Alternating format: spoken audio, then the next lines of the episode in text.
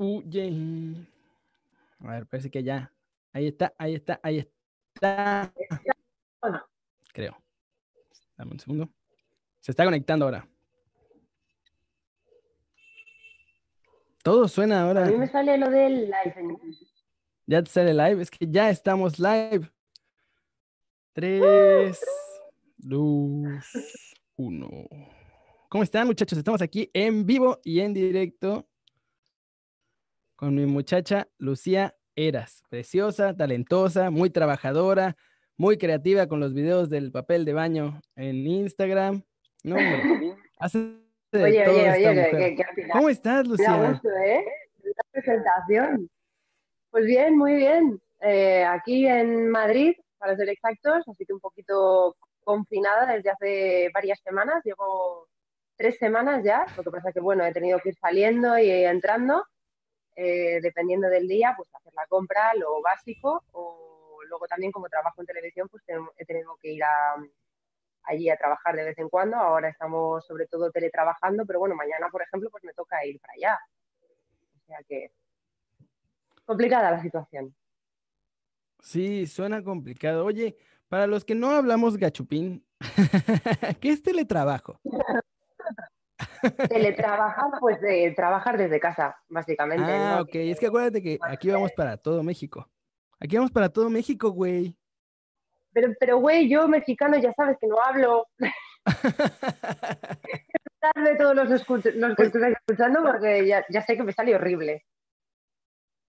No, yo creo que la- el 90% de, de mi audiencia va a terminar enamorado después de este, después de esta transmisión especial. Ve, de por sí ya está llena, ya se está llenando aquí de iconitos de la carita con los corazones así, pin, tin, tin. A lo mejor Ya, son para todo ti. el mundo está enloquecido. No lo creo, no sé por qué, pero me parece que no son para mí. Habitualmente no me salen esos iconitos en mi canal, Lucía. Entonces yo creo que no, No son le mandéis, mandadle corazones a Keri también, por favor. Muy bien, así me gusta. ¿Cómo has estado? ¿Cómo estás viviendo esta cuarentena así como dices que está? Bueno, antes de Pues, eso, la gente, para la sí. gente que no te conoce, cuéntanos qué haces allá en el Real Madrid, qué, a qué te dedicas, a qué hora sales por el pan, todas esas cosas. ¿a qué hora salgo por el pan? Creo que les Bueno, interesa ahora- mucho. Es- esa es la pregunta más importante.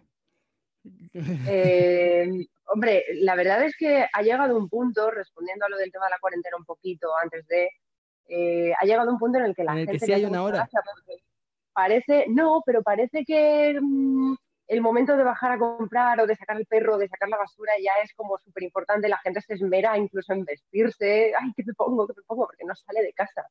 Entonces es, es muy gracioso. Eh, en cuanto a mí, pues soy reportera en el canal de Real Madrid Televisión. Eh, y ahora, pues con el tema del confinamiento, pues estoy trabajando desde casa principalmente, aunque de vez en cuando, como ya había mencionado, voy para allá. Eh, mis funciones, pues depende un poco del día. Hay veces que mm, eh, tengo que hacer vídeos o eh, me toca hacer coberturas, sobre todo muy de cara a pantalla. Con lo cual, cuando digo lo de que teletrabajo, en mi caso es muy particular, porque no solamente teletrabajar desde casa, sino que, por ejemplo, también salimos en la tele. Entonces es un poco ese sarcasmo, esa ironía que tiene esto de teletrabajar estando en, en, Real Madrid Televisión. Pero bueno, lo estamos apañando bastante bien. Llevamos ya esta semana con el programa que hemos retomado, el Real Madrid Conecta, que lo damos todas las tardes eh, en horario español de cinco y media, ahora con el teletrabajo de las seis de la tarde hasta las nueve y media de la noche. Así que toda la tarde, pues buscando cosas que hacer. En mi caso mencionaban precisamente lo del tema del papel higiénico. Eh, para el que no lo sepa, Hiciste pues yo una mi... cápsula del papel higiénico, ¿no?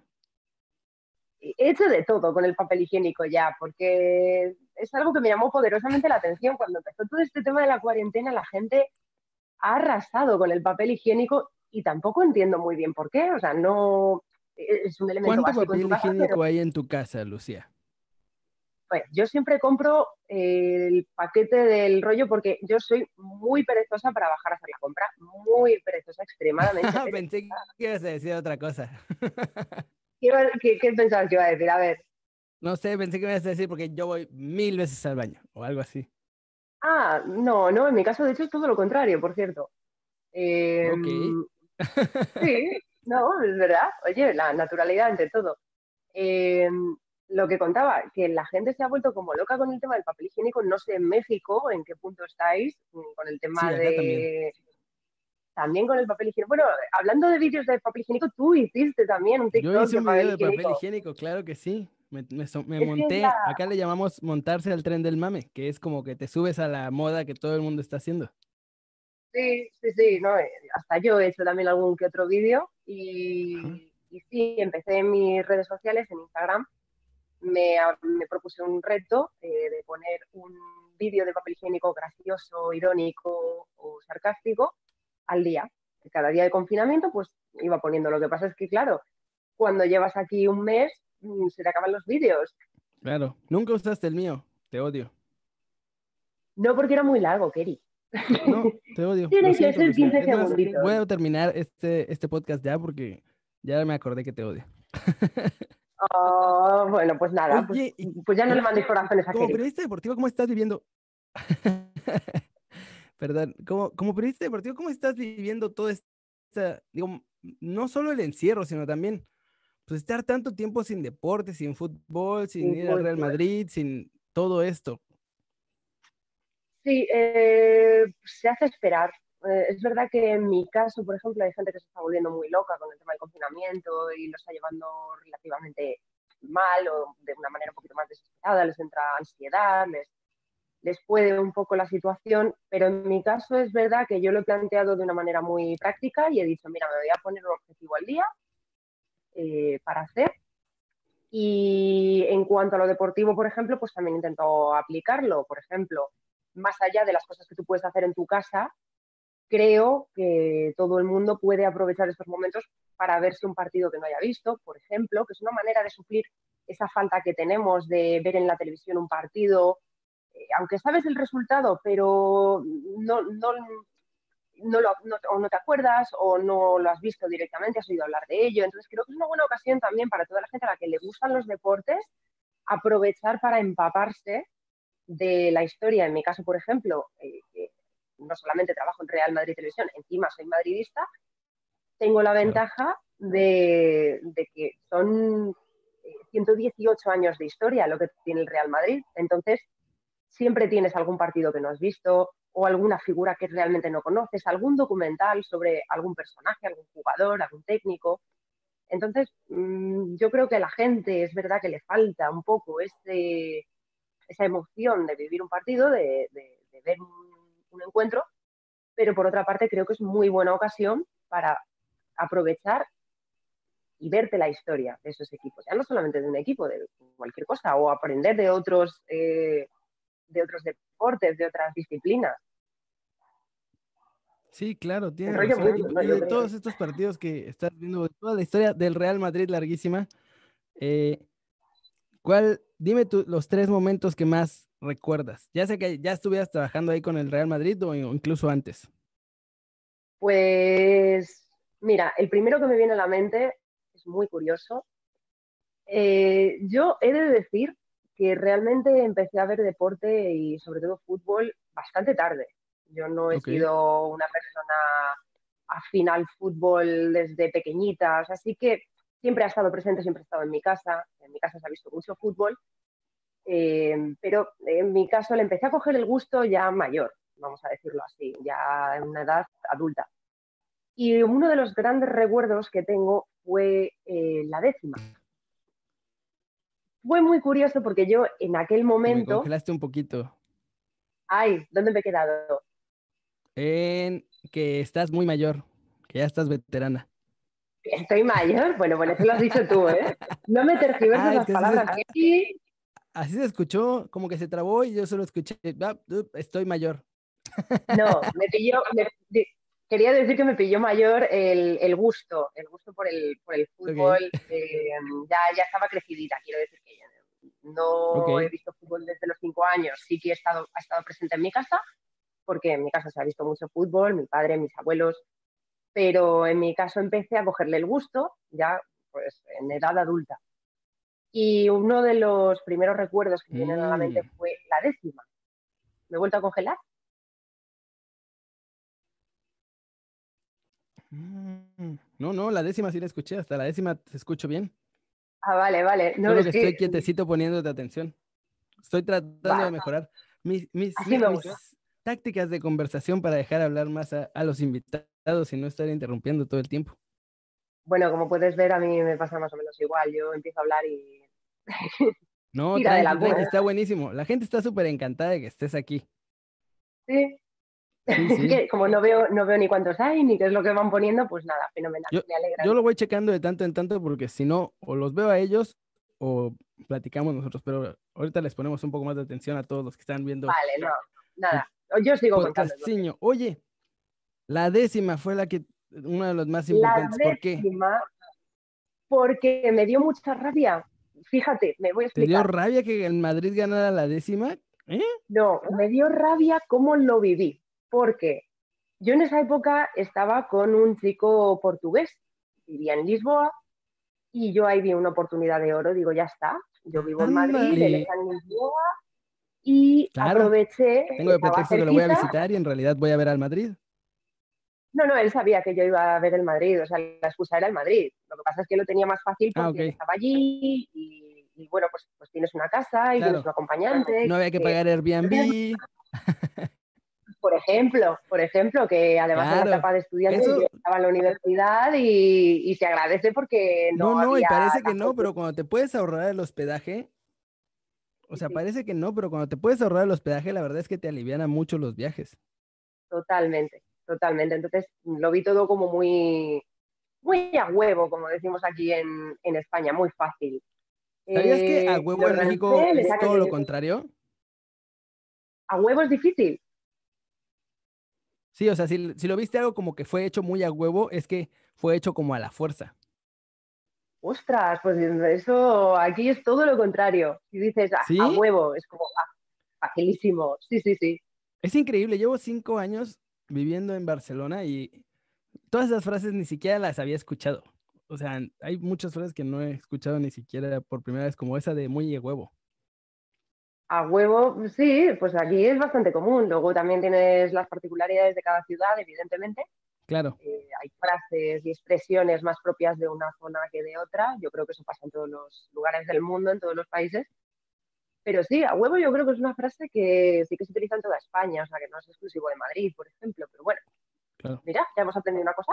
Estamos aprendiendo. Lo importante de esta plática es que vamos a aprender un montón uno del otro y todos los que nos están viendo durante el tiempo que nos vean aprenderán algo o morirán algunas de sus neuronas, pero algo, algo pasará. Eso no me queda duda. Oye, Esas ¿y ¿qué pasó entonces? Porque si hasta donde me estás contando suena súper cool tu historia de mi amor Sí. bonito de Portugal y ver la final de la Champions. ¿Y luego? Todo pintaba tan bonito, todo pintaba tan bien, tan... yo estaba entusiasmada. De hecho, hablé con una de mis profesoras de la universidad porque justo me coincidía en ese fin de semana, el Ajá. viernes, me coincidía con un examen y de hecho lo pospuse. Le expliqué, digo, mira, yo soy madridista y yo tengo que ir a esta final, me iba a la fanzón, yo estaba encantada y la profesora me dijo que vale, que no pasaba nada, que lo, lo posponíamos una semana más y yo me examiné aparte una semana después por ir a ver Ajá. esta final del Real Madrid, que encima era la fanzón, que ni siquiera entré al estadio.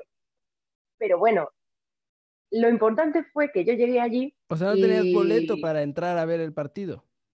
No, no, o sea, yo me fui a lo loco. Yo me, me fui directamente, cogí un avión, me fui a ver a mi chico y me planté en la fanzón de Lisboa, pues con los tantos y tantos y tantos miles de aficionados que había allí. De hecho, mi chico me decía, pues que nos habéis invadido. Éramos todos españoles en Lisboa, todo, todo, era, era alucinante. Y como yo quería vivir, eh, era la primera vez que yo, yo viajaba y- a una final de Champions y quería vivir un poco el ambiente, eh, decidimos ir como a las 4 o 5 de la tarde. Allí además comíamos muy pronto, bueno, yo siempre he comido bastante pronto. Y, em, y nos plantamos allí pues como a las 4 o las 5 de la tarde. ¿Qué es lo que pasa? Que cuando tienes tanto rato y ves tanto ambiente y, y hay fútbol y todo son ganas y entusiasmo, Y además- pues y además te pasó gusta. un poquito. Sí, y No, pues, además te el gusta. Fui yo que querí. El problema no fui yo porque yo estaba bien. El problema fue mi chico. Ah, se pasó tres ok. pueblos. O es que, Se pasó. digo, es que te conozco también, entonces sé que tienes una cierta afición. Bueno, a, a, ver qué van a entender aquí mis, mis Oh, queridos Tienes escuchas. razón. Eh, eh, tenemos, a ver, tenemos los dos. O sea, no puedo decir que nada más tú porque sería, sería demasiado hipócrita de mi parte. Pero, ¿cómo fue que nos conocimos? ¿Qué fue el objeto que nos unió? ¿Quién fue el culpable de eso? O sea, ¿quién fue Carlota? Pero el objeto que utilizamos para, para unirnos. Carlota no te obligó a llevar absolutamente nada en el avión. Lo decidiste tú. No, yo le dije, ¿quieres que lleve tequila? Y ella dijo, vale, güey. Carlota es una compañera una para los, que no lo, cabeza. para los que no lo sepan, Carlota es una compañera mía de Real Madrid Televisión que también ha sido compañera. Y se casó y entonces, pues en esa boda, eh, de repente llegó Kerry con una botella de tequila haciendo amigos. Dijo, hola, ¿quieres tequila? Soy Kerry. Y Claro. Además, creo que sí fue así. Primero dije lo del tequila y luego dije mi nombre. eh, sí, yo creo que sí. Hola, ¿quieres tequila? Tequila, soy Kerry. Y dije, Es alucinante. Saqué a todo mundo rebotando de esa preboda. Al día siguiente ya nadie se me quería acercar por puro temor de que los fuera a alcoholizar otra vez. A ver, yo siempre digo lo mismo. En realidad, esto, la culpa no es del que ofrece, sino del que lo toma. Entonces, no te que pueden culpar que también fue muy carismática tranquila. la forma en la que iba ofreciendo. O sea, fue muy carismático de mi parte cómo fui induciendo a todos, hasta los que no querían, terminaban así, bueno, un poquito. Totalmente, totalmente. Muy de acuerdo. Y entonces, Pero, ¿qué pasó oye, con tu- retomamos lo de la décima. es que al final te voy a contar solo esa anécdota porque vamos, lo que tardo en contarte una anécdota, una, una anécdota. No, Madre tenemos mía. tiempo. Digo, no sé cómo estés tú, pero aquí yo tengo tiempo. No, no, yo estoy bien también. Yo ya Eso. aquí son las, eh, 11, ¿no? las 11 de la noche y yo ya termino mi jornada, o sea que yo no tengo absolutamente nada más que hacer. ¿Cuál jornada si haces una cosa al día, Lucía? Estás teletrabajando. ¿Cómo que hago una cosa al día? Claro, pero es que esa es una cosa que yo quiero explicar también de lo del tema de la televisión. La gente se piensa que tú te, te plantas delante de la tele Y hablas. Delante de Cinco la cámara y hablas. No, tiene un montón de trabajo. Yo ahora estoy haciendo una sección de eh, análisis un poco de lo que va saliendo en las redes sociales. eh, lo hemos llamado Conecta en la red. Y entonces hago una especie de recopilación con cosas pues eh, curiosas. Hoy, por ejemplo, pues he sacado eh, gente que lleva a cabo entrenamientos de una manera un poco particular, digamos, gente que no tiene un casoplón, una casa enorme, con piscina, con gimnasio y con tal. Oye, he sacado una triatleta que con una piscina hinchable en su garaje está practicando, está entrenando para el mundial, el campeonato mundial, que se supone que se va a disputar en octubre en Hawái. Ese ¿En tipo de serio? cositas no las encuentras así como así, lleva muchísimo trabajo, o sea, no solamente montar Sí. una sección, el- la recopilación de toda la información, sacar el vídeo, montarlo y hacer algo que quede bien, tú estás en pantalla cinco minutos, pero puedes tirarte toda la mañana o días preparando las cosas, aunque luego lo que se ve son cinco minutos. O Cuidado. sea, tú estás armando todo. O sea, tú mandas ya el videito listo y todo y ya después sales cuando te Claro, claro, yo tengo que estar coordinándome desde casa, yo me meto en las redes, yo busco el contenido, eh, lo tengo que enviar a mis compañeros de realización, ellos los descargan, luego yo lo monto, ellos le dan un par de retoques, o sea, requiere muchísimo trabajo y eso es una cosa que mucha gente a lo mejor no sabe, que, se aprecie el trabajo en televisión porque aunque parezcan que son cinco minutos y que estás aquí hablando y ya está, hay mucho por detrás de, de trabajo, que esto no es, ala, haces una cosita al día, no, te puedes tirar toda la mañana, te puedes tirar días, yo ya tengo un montón de contenido pensado, voy buscando cada vez que tengo un ratito para la semana que viene. Eres una no, no absoluta crack. Lucía. Cuando sea grande quiero ser como tú. Cuando sea grande, yo qué morro tienes, me estás llamando vieja otra vez. Claro. No, cuando yo sea grande. Es que yo soy un bebé. Claro, claro. Eh, estoy- claro, pero si tú estoy eres un bebé, ¿yo qué soy? Bueno, Bueno, te tomo el cumplido, se ¿eh? emborrachó tu novio. Nos perdemos por todos Sí. lados. Sí, sí, sí. se emborrachó era tu peor es nada en aquel entonces. Sí. eh, además, he de decir que él era del Barça, yo era del Madrid y él era del Barça, o sea, que digamos que no estaba en su ambiente. Y hubo un Sí, momento ya, de- en el muy cómodo. Minuto- razón se alcoholizó.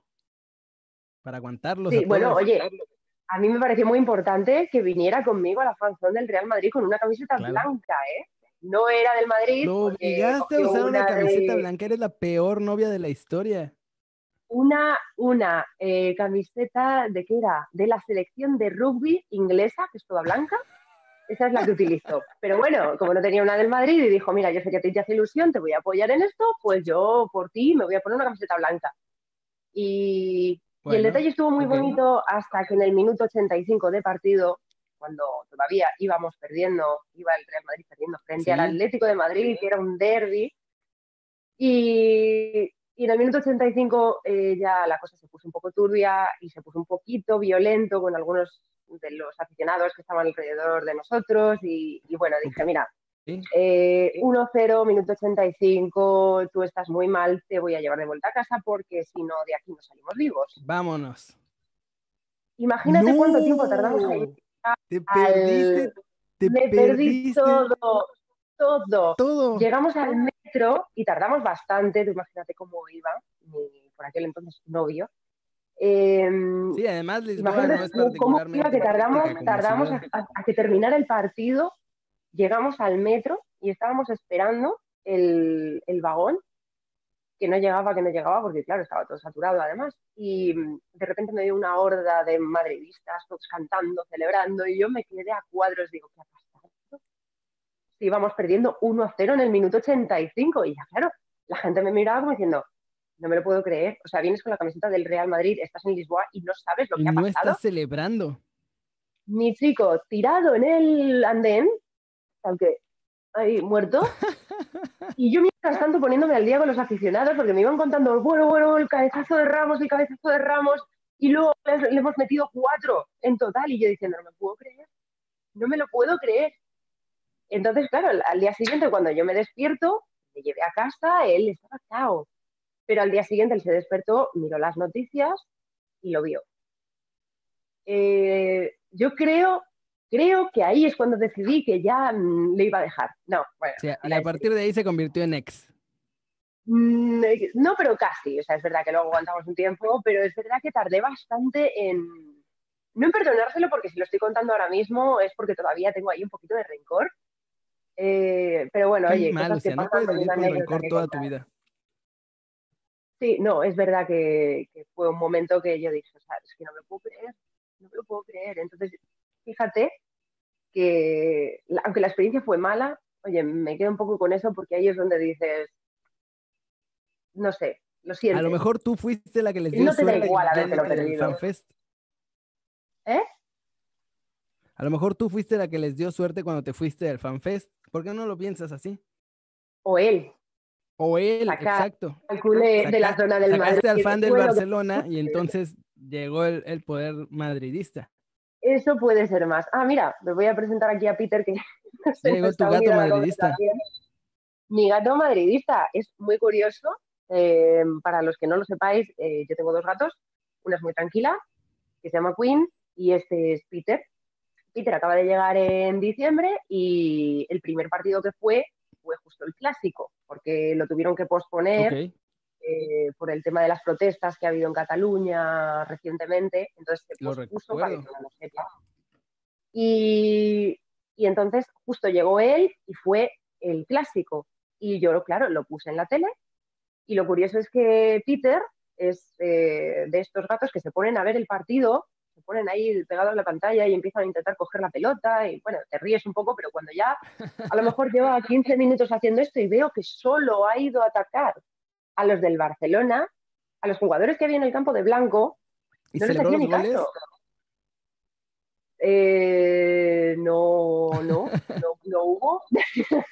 no hubo ocasión. En ese pero caso bueno, no, no ya estoy seguro si sea un gato, no estoy seguro si sea un gato madridista, ¿eh? Si estaba persiguiendo a los jugadores del Barça, No, porque luego también eh, he tenido ocasión de ponerle también un que fue un Levante Atleti y el, y el Levante iba de blanco y también atacaba a los del Atleti. O sea, al, al blanco no lo Ah. toca.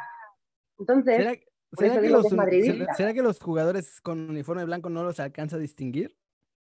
sí, sí, sí los, sí los distingue porque la pelota la ve perfectamente. Y la Ah, pelota es claro, y la blanca. pelota es blanca, tienes razón.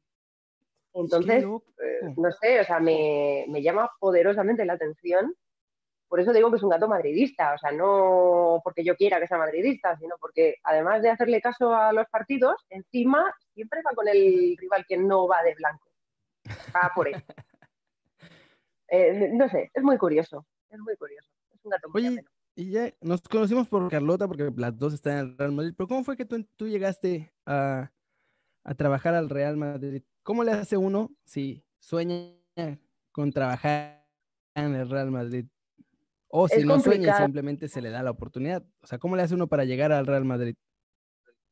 Pues eh, yo cre- creo que es complicado. O sea, en general lo que es el mundo de la televisión es bastante complicado, pero no es imposible, evidentemente.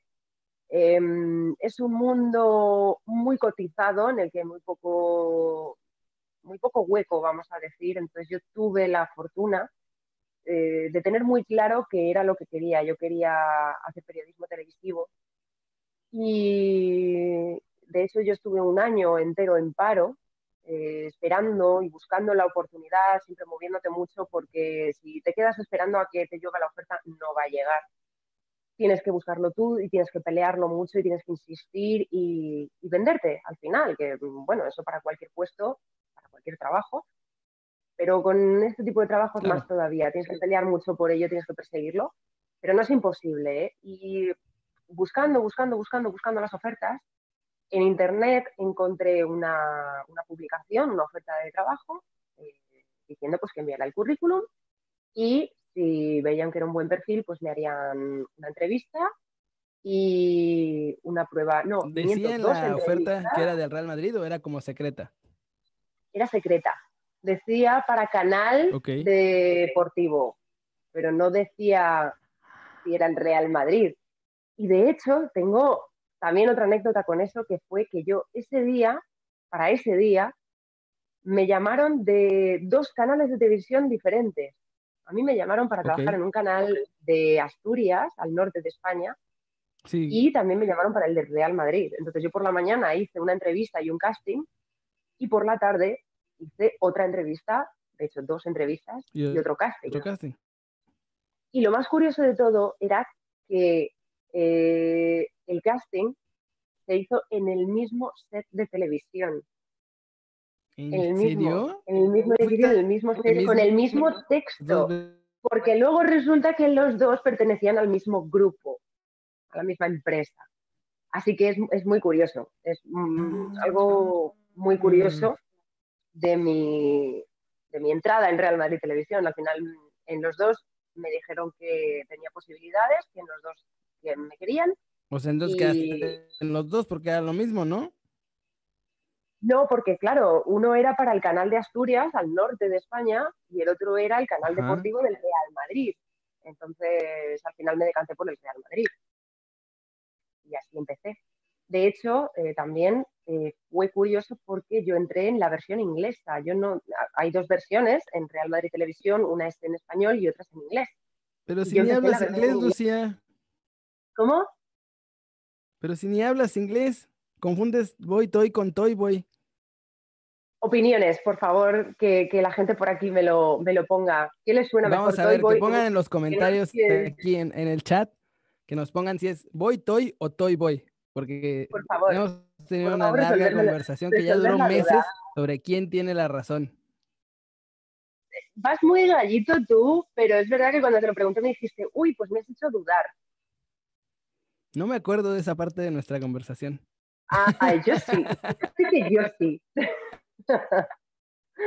bueno, pues oye, que, que- que lo comenten. ¿Toy voy o voy toy? Entonces, em- ya, ahorita nos van a ir diciendo, ya les dije, a ver, en lo que tú y yo lo platicamos a que sale en el canal de YouTube tarda como 30 segundos, así que espero que pronto empiecen a contestar.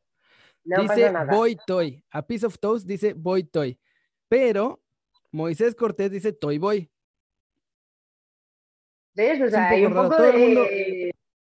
Mira, ahora dice, otro- no es cierto, Moisés Cortés cambió ya de, de opinión. Cambió, Moisés Cortés cambió a Boy Toy. Ah, está Ben Hayward. Hola Ben, ¿cómo estás? Es un amigo periodista también que trabajaba allá con Gol.com y ahora está en el estándar de, de Liverpool, me parece. En el London Evening Ajá. Standard. Y dice, y él es inglés, así que él debe tener la respuesta correcta. Dice que estoy voy. ¿Ya viste cómo si estoy voy? Pero si tú decías voy toy. Voy toy. Tú decías toy, voy toy, yo decía toy. toy, Yo digo voy toy, sí es cierto, yo digo voy toy. ¿Quién tiene razón? ¿Quién tiene razón? Bueno, él es inglés, así que Eh, imagino no, que pero yo no hablo, yo no hablo inglés, eh, yo no hablo inglés. Yo, yo hablo inglés americano, en mi defensa. Son dos cosas este totalmente momento. distintas. Ellos dicen centre y en Estados Unidos dicen center, por ejemplo. Correcto, eso, eso sí te lo compro. Eso sí te lo compro. A lo Ahí mejor con esta es igual. Lo escriben diferente. Venga, vale, lo dejamos en tablas, ¿no? Y empezaste en inglés. Saludos, Ben, por cierto, otra vez. Oye, Saludos, em- Ben. empezaste en inglés y cómo, cómo te pasaste de inglés a español o por qué te pasaste de inglés a español?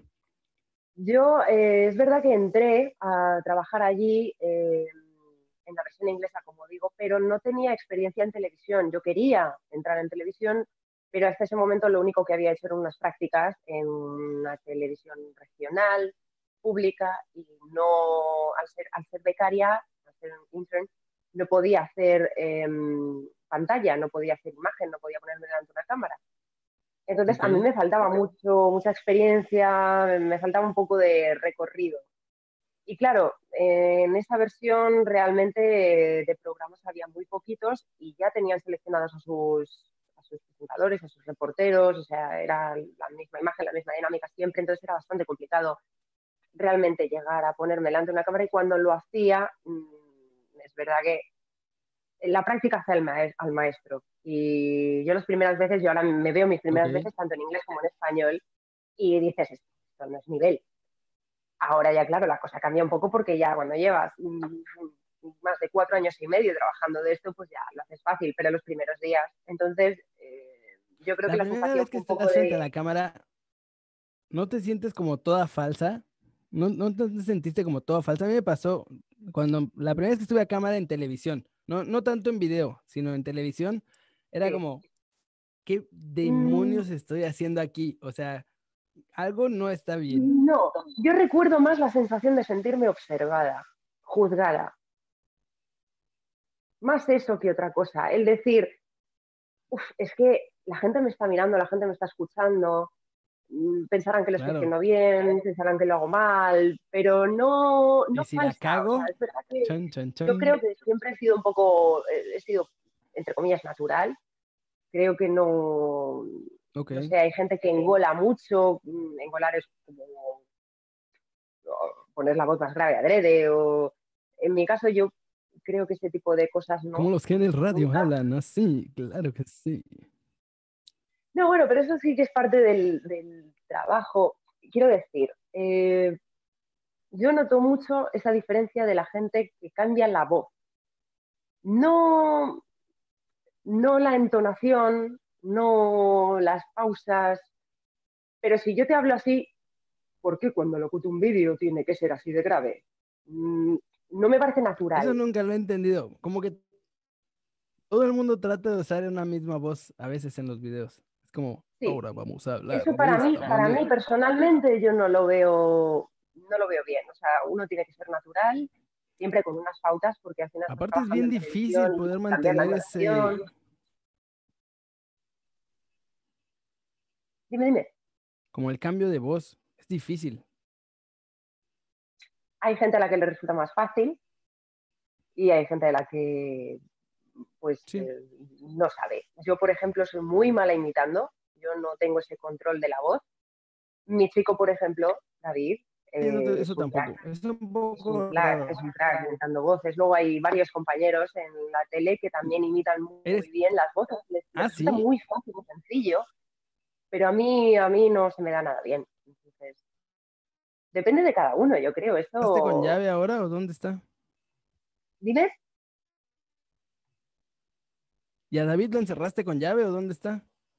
No, se ha quedado dentro que está viendo, no sé si una película o un documental al final, pero le tenía Mm. muchas ganas y se ha quedado dentro viendo, viendo la serie y me dice, tú salte a la terraza, ponte los Tú cascos salte a la terraza, no hagas ruido y ya después Más o menos. Más o menos esa era la idea, pero bueno, aquí estamos. Oh, no está tan grave. Esa es tu terraza entonces. Sí, sí, esta es mi casa, esta No, es mi terraza. no la pasas mal, ¿eh, Lucía? No, no, no. La verdad es que en esta casa llevamos un año y poco, un año y medio a lo mejor. Y justo ahora cuando ha venido lo del tema del confinamiento lo he agradecido un montón porque en la otra casa no teníamos una terraza así enorme, o sea, es una, terraza grande. Y la verdad es que se agradece porque ya puestos a estar encerrado en tu casa durante un mes o, más tiempo, que igual puede ser, mm, se agradece tener un espacio en el que estar cómodo, que bueno, luego cada uno pues tiene la circunstancia que tiene. También es verdad que, por ejemplo, si yo hubiera querido vivir en el centro de Madrid, es mucho más complicado tener una casa más grande. Sí, era lo que te iba a decir. Esa casa no está cerca del centro, ¿no? Porque no hay de ese tamaño así con terraza y todo es difícil encontrarla cerca del centro. Bueno, eh, lo que es el centro-centro, digamos, histórico, el centro tipo Sol o esas zonas que son las más conocidas, mm, no quedan tampoco excesivamente lejos. Yo vivo 15 minutos en coche del Bernabéu. Eso es lejísimo para estándares madrileños. No, en Madrid la media es que todo está a partir de 20 minutos, media hora. Siempre. Da ¿Ah, igual en qué punto vivas. Lo normal es que la gente te diga, estoy en 20 minutos, en media Ríos Rosas. Pero Ríos Rosas es que tardas 5 minutos al Bernabéu en coche. Eso sí es... Mm, sí, claro, podía irme caminando al Bernabéu. Vivía ahí junto a la estación de bomberos. Aparte era maravilloso porque podía en la, podía irme caminando al Bernabéu o incluso bajar caminando directo a Sol, porque esa calle toda así, me iba derecho. Bajaba y luego tantito fuera en Labrada y listo. Ya estaba yo ahí en Sol. Sí, el año pasado, es una zona buena, ¿no? Sí, el año pasado con mi exnovia, de hecho, me quedé en un hotel ahí sobre Fuenlabrada y la verdad es que estaba bien a gusto. O sea, con todas las tiendas ahí abajo, luego, luego.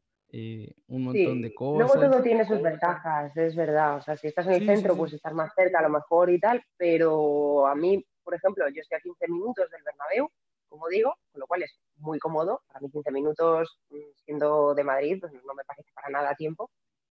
Em, y luego además tienes la comodidad de que estás en un barrio con tiendas, con supermercados, con... que eso a lo mejor me falta un poquito más en el centro bajar a comprar y no tener que estar cargando las bolsas y así lo tienes abajo. Claro, sí, además, digo, en general debe ser un poco más barata la renta en esa zona que en el centro. En el centro era ridículo. O sea, sí, no, depende. También es verdad que, aquí en Madrid los alquileres están muy altos. ¿eh? Sí, sí, sí. Bueno, ahora a ver, van a bajar seguramente. Bueno, se supone que se avecina la crisis económica de antes del coronavirus, ahora encima con el parón. No digas esa palabra del diablo. ¿Cuál?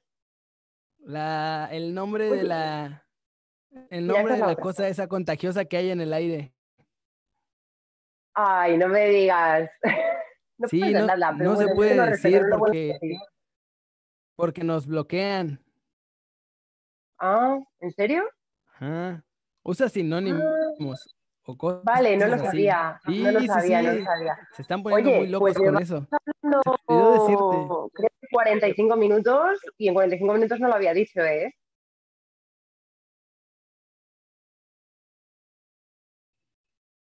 Sí, te, te aventaste un buen rato sin decirlo. Es que tampoco habíamos estado tanto cerca del tema, como que, que lo estábamos evitando. Más interesado en hablar de ti en conocerte un poco más a ti, porque ese día, pues la verdad es que conocí tu capacidad de beber, pero no, no conocimos mucho más. Está padre para que todos te conozcan. no, no, bueno, eh, hay muchas facetas, la gente hay que conocerla poco a poco. Sí, sí, sí. Ay, te me estás congelando. todas esas que me has contado, la, la, ¿me ves ahí ya mejor? Ah, sí, más o menos. Oli. Oli. Hay un, hay un futbolista, no puedo decir su nombre, pero se dedicaba a ligar por Instagram y, su, técnica de ligar era literalmente escribir, Oli, te quiero conocer. ¿En serio? Oli. Y pues obviamente como era futbolista funcionaba. Bueno, eh, realmente yo creo que en esa circunstancia, o sea, si yo fuera un futbolista, un famoso, eh, simplemente con poner un emoticono ya te vale. Sí, no que digas nada, ¿no? Hay gente... Exacto, literal, como esas cosas de Facebook que pon, pon un punto y lo que tú quieras, papito. Y ya está. Oye, y hablando de eso, ¿tú nunca has andado con un futbolista ahí que trabajas en el Real Madrid y que los tienes súper cerca? No, no, no, no. Además, yo eso es una cosa que tuve muy clara desde el principio, eh, más que nada por mi estilo de vida. Yo no podría estar con una persona, no te digo ya un futbolista, eh, con una persona excesivamente deportista, porque a mí me gusta mucho la vida sedentaria, me gusta mucho comer pizza, me gusta mucho mm, tomarme mi cervecita y no ¿Eres una que estar perezosa, Lucía? calorías estoy comiendo. ¿Qué has dicho? Eres una perezosa, Lucía. Sí, peco de perezosa, es verdad, es verdad. O sea, yo además eh, tengo la suerte de no, a ver, no tengo mala genética. Es decir, yo mm, No tengo era la lo que te iba a de- decir, que, que te odio un poquito porque, o sea, estás, con todo el respeto que me mereces, estás muy guapa y tienes un cuerpo bastante atractivo. Yo volteo a ver un pedazo de Muchas pastel que es gracias. 10 metros de distancia y ya subí medio kilo, güey. Es ridículo. O sea, nada Claro, más con verlo eso, ya, subí eh, medio kilo. Claro, es que eso fomenta, fomenta mucho mi, mi- mi vida sedentaria, porque si yo estuviera en esa circunstancia, como le pasa a muchísima gente o es más común de, de lo que pensamos, eh, en mi caso es todo lo contrario. O sea, yo puedo comerme una pizza entera y ser feliz, ser feliz y no arrepentirme, porque más allá de mi mentalidad, que yo siempre he dicho que la gente tiene que ser feliz, tú no puedes vivir solamente pensando en el peso, de vez en cuando tienes también que permitirte de tus lujos y tus caprichos, porque si no es, para mí eso no es vivir, no estás disfrutando de la vida. Eh, si encima tienes una buena genética y un buen metabolismo, pues más todavía. ¿Qué pasa? Que al final Ya estás hecho. yo respeto, yo respeto a la Claro. gente que quiere hacer deporte, respeto a la gente que vive pensando en las calorías, respeto cualquier estilo de vida, pero en mi caso lo que no quiero es que me obliguen a sentirme mal por no hacerlo yo también. Entonces, yo eso es una cosa que siempre he tenido mucho cuidado, no, no me resulta atractivo, porque además la gente que es muy fit y muy deportista, tengo la Siempre fit, impresión nunca fat. igual es errónea y que juzga mucho y que si no llevas ese estilo de vida lo estás haciendo mal. Y yo creo que cada uno es libre de elegir lo que quiera hacer o no quiere hacer. ¿Sí crees que son tan así? ¿Sabes con quién me pasó? No, no, ¿Sabes con quién me no, pasó? no hablo de nadie en no concreto. No, de digo que los de jugadores sean así, ni mucho menos, pero eh, es un riesgo. No, no, no, pero que la te gente expones. fit se pone como, o sea, que la gente que es más fit in- intensea con que adopte su estilo de vida. Yo creo que internamente ellos eh, sí, Lo sí, desean es lo que... en Sí, secreto. yo creo que sí. ¿Sabes con quién me pasó? sí. Salí en Barcelona, salí un par de veces con una chica que era vegana.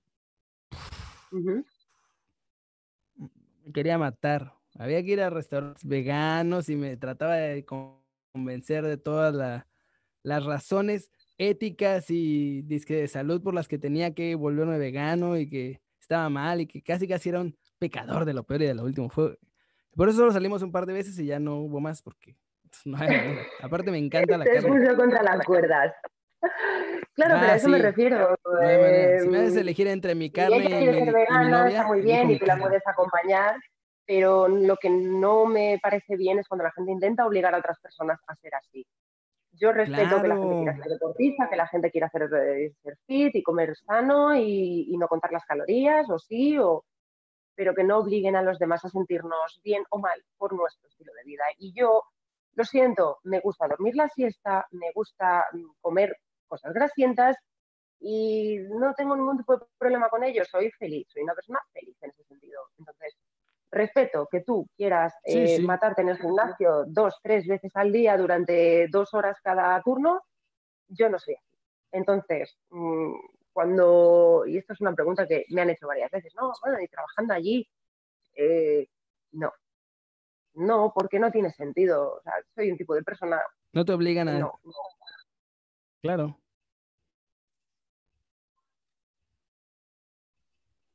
Tiene sentido lo que dices.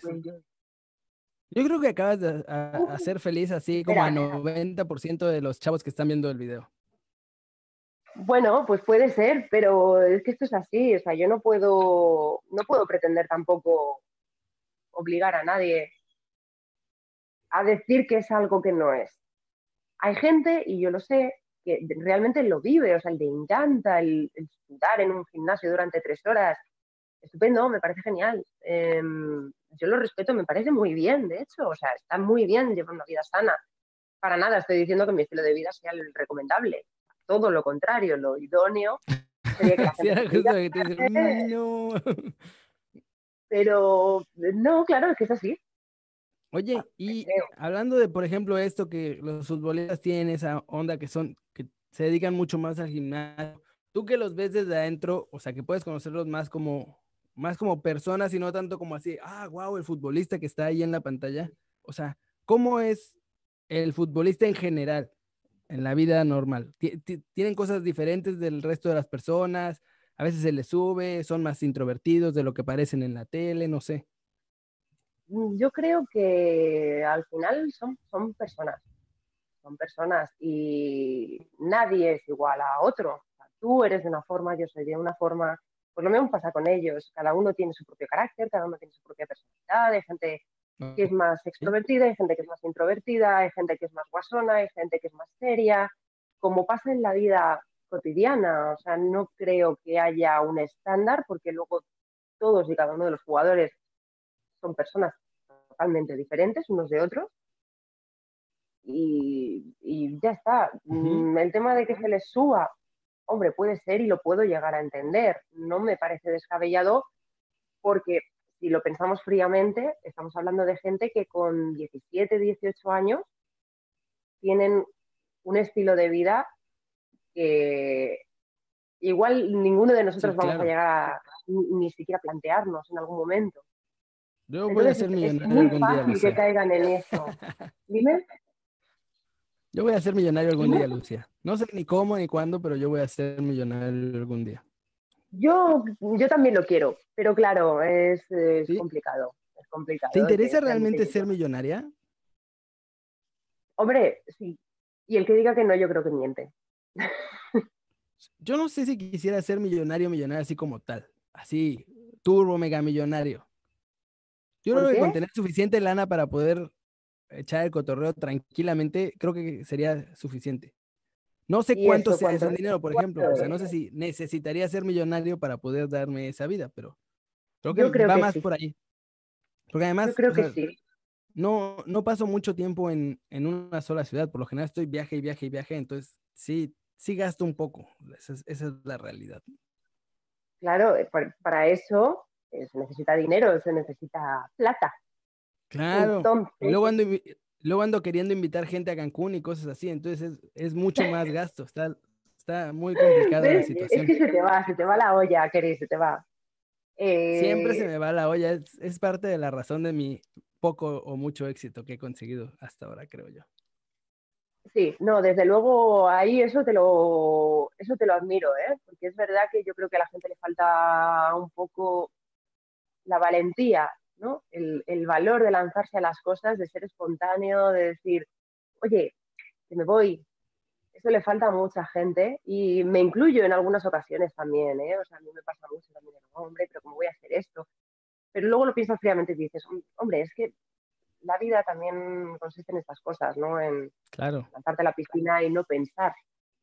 Pero, o sea, sí, creo eso, pero también entiendo por qué mucha gente le cuesta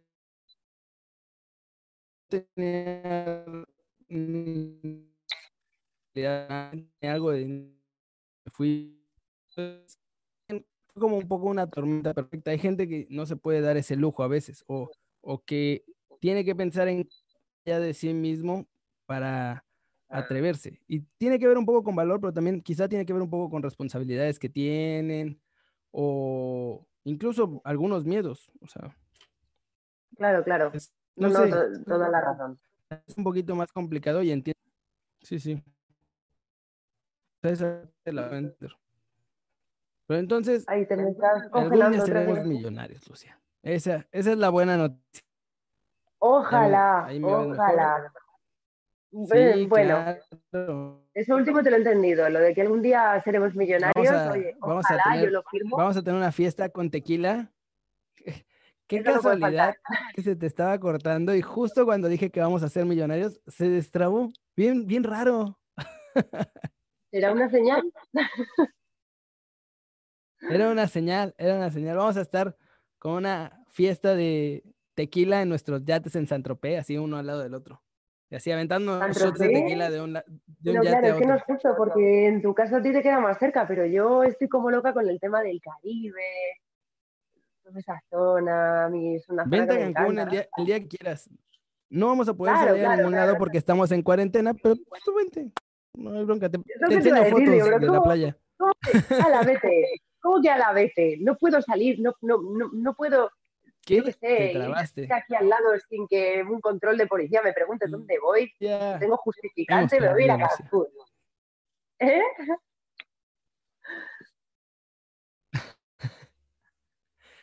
¿Sabes cómo te puedes escapar hasta el aeropuerto? ¿Has visto los videos en, en Instagram donde la gente se disfraza de arbusto y va caminando de calle en calle? Así, Sí. fácil. No, tengo una estrategia, tengo una estrategia muchísimo mejor. Ir con un carrito de la compra. ¿Y dónde voy? Yo voy a comprar. Sí, claro. Yo Puedes llevar tu carrito a todos de la lados. compra y no me van a preguntar porque ¿quién se lleva un carrito de la compra? Pues yo voy con mi carrito de la compra y ya está. Y cuando le llega al aeropuerto, pues ya pensaré lo que hago. no. Sí, claro, ya ahí te, te metes en una maleta, si te encierras en la maleta y nada más te autodocumentas. Y ya está. Sí, sí, es un envío. Entonces, ¿nunca has venido al. Caribe? Sí, estuve en el viaje de Ecuador de la, de la Universidad, el viaje de Ecuador, no sé si se dirá igual allí, es eh, el viaje que hacemos. Ecuador no, mitad- o sea, no quiero, no quiero criticar tus habilidades y todo tu conocimiento en geografía, pero Ecuador no queda ni cerca del Caribe. Por eso te he preguntado si era una expresión que utilizáis. Eh, Ah, no, no, no. El Ecuador muy, es, muy abajo. es como la mitad, es, es lo que divide. Entonces, Ajá. nosotros tenemos una expresión que es el viaje de Ecuador, que quiere decir que es un viaje que se hace a mitad de tu carrera en la universidad. Eso es un viaje de Ecuador. Ah, ok. Ya. Por eso he preguntado, espera, que se ha quedado esto. A ver, habla. Oli. Vale. Te oigo. Ah, te escuchas mucho mejor ahí que con tus AirPods carísimos de París. Sí, pero no los he cargado y se me han agotado. A ver, habla un momento. No, no, no, te escuchas mejor ahora. Es que no te oigo. Hola, ¿cómo estás, Lucía? A ver, espera, espera. contando de tu viaje de Ecuador. Ahora, ¿Me ya está, ya te oigo. Eh, sí, lo del viaje de Ecuador es eso, que Oli. era un viaje a mitad del curso. ¡Oli! Y entonces, ¿a dónde fue tu viaje de Ecuador? Pues me fui a Cancún. Ah, o sea, ya estuviste acá en Cancún. Sí, O sea, ya en sabes lo que es el Cancún, paraíso en Cancún sí he estado. no- Cancún sí. No puedes volver. No, claro, o sea, me encantaría volver porque también es verdad que yo tenía mm, 22, 22, 21, 22, jovencita. Y, tienes ganas, tienes ganas de volver, claro. O sea, yo recuerdo que fue una experiencia además eh, ¿Solo estuviste en universitaria. Con- Sí, ya me imagino. Eh, no, fuimos también, vimos. Tulum. Dime. Ah, ok.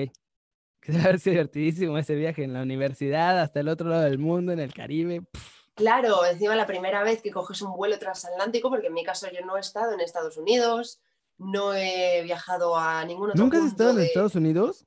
Nunca, es un viaje que tengo muy pendiente desde hace bastante tiempo, tengo muchas ganas de ver muchos sitios, pero claro, esto es lo típico, cuando tienes el tiempo no tienes el dinero y cuando tienes el dinero no tienes el tiempo. Por eso estoy esperando a que me toque el euro millones y volverme absolutamente rica, asquerosamente rica y poder irme a Estados Unidos.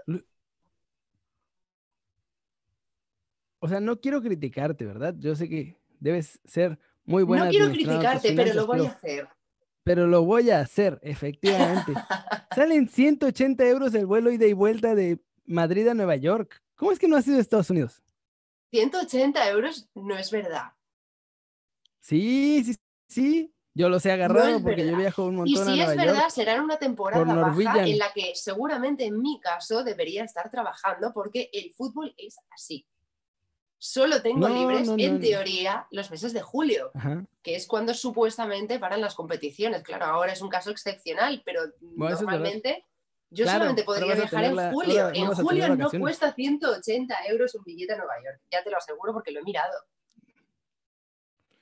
Sí, no sé cuánto está en julio. Es que aparte yo viajo creo que en las fechas así más raras. O sea, yo Claro. viajo, viajo primeros días de diciembre, fe- primeros días de febrero, primeros días de mayo y luego finales de julio, principios de agosto. Bueno, No, bueno, sí, finales de junio, principios de julio, agosto es temporada ya sí es alta. temporada. Dime. Eso es temporada alta. Sí, julio y agosto es temporada alta, em, la Semana Santa es temporada alta, Navidades es temporada alta, o sea, todo en lo que hay vacaciones son temporadas altas. Claro.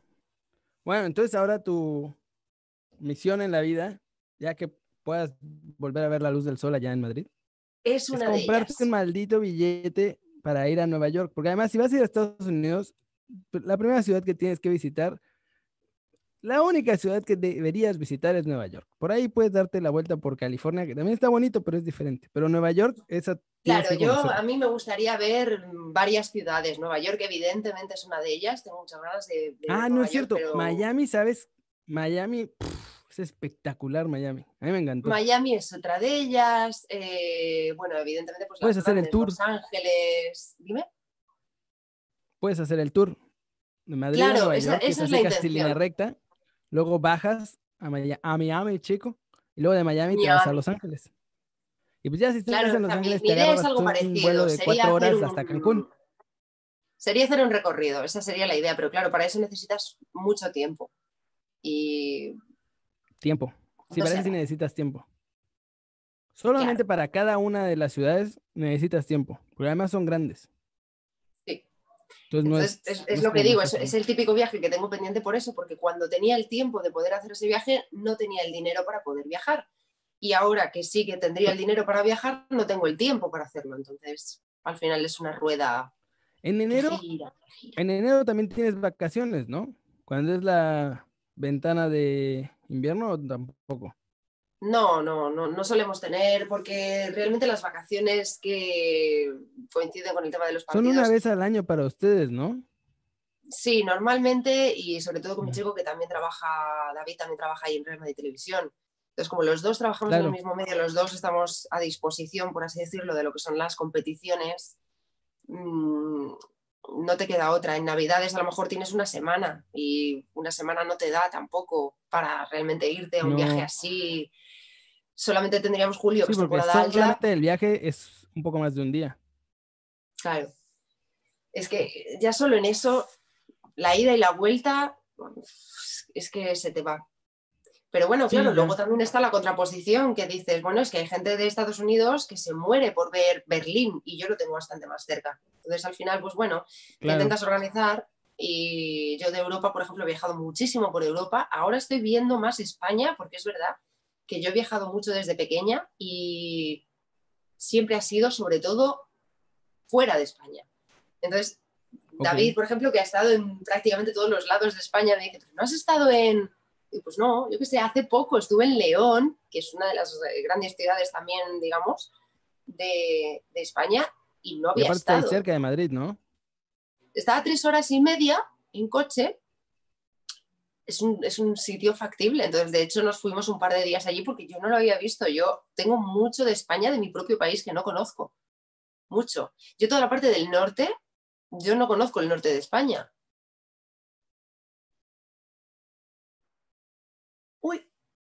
¿Qué ha pasado aquí? Se me ha ido. ¿Dónde te fuiste, güey? Ojalá. Se me fue el internet de un segundo. No sé qué pasó. Se fue por completo. No, pero ha sido corto, pero es verdad que me queda con cara de.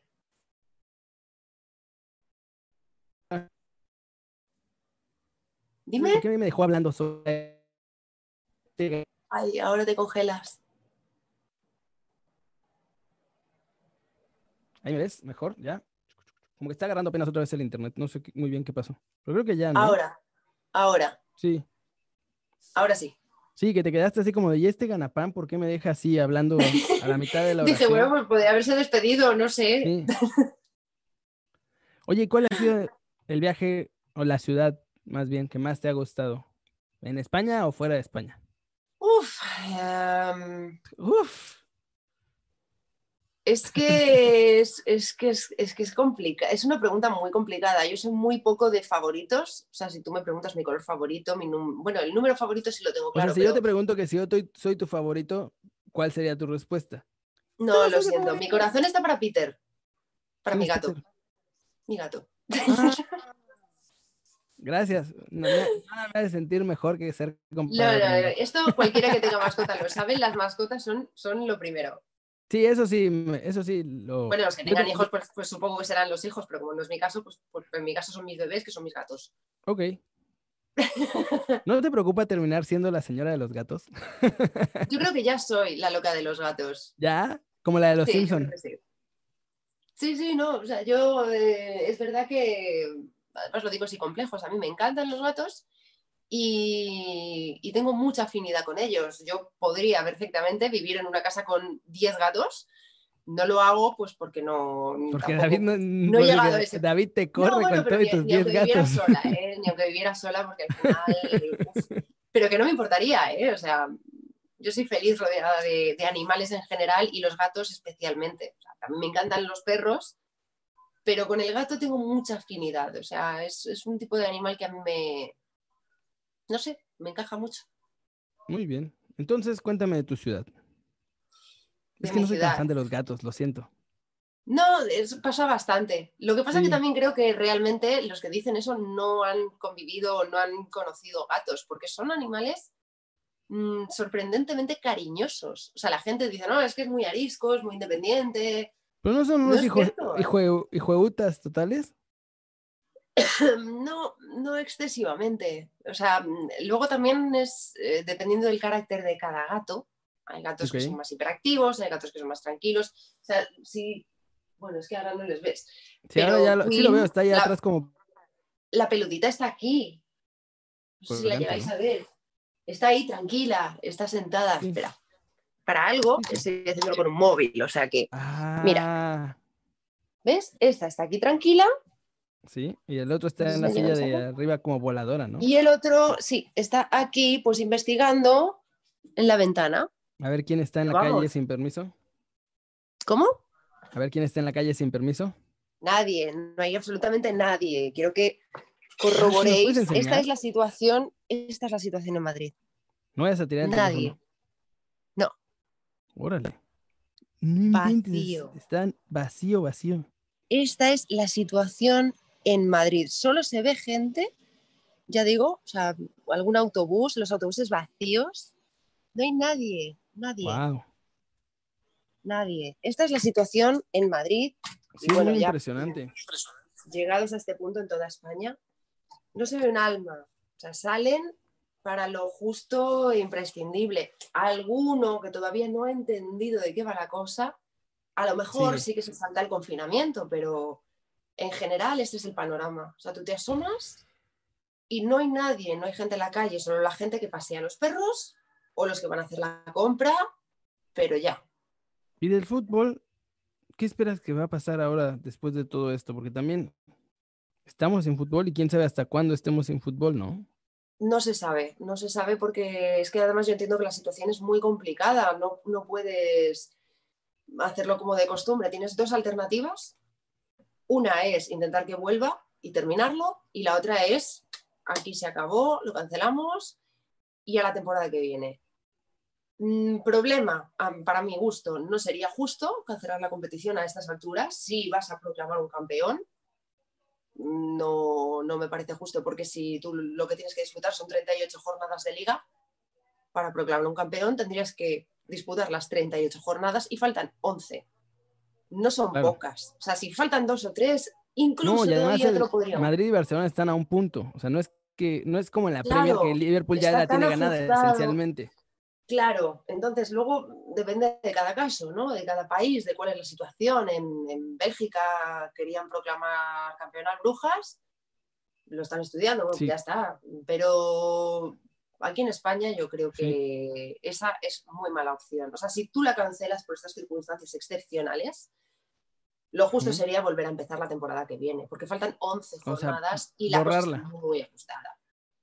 La otra opción, si volviera, hombre, por una parte dices, bueno, tal, pero ¿cómo lo haces? Porque mm, tienes que compaginar eh, distintas competiciones, como es la Liga con eh, la, Copa del Rey, la Champions.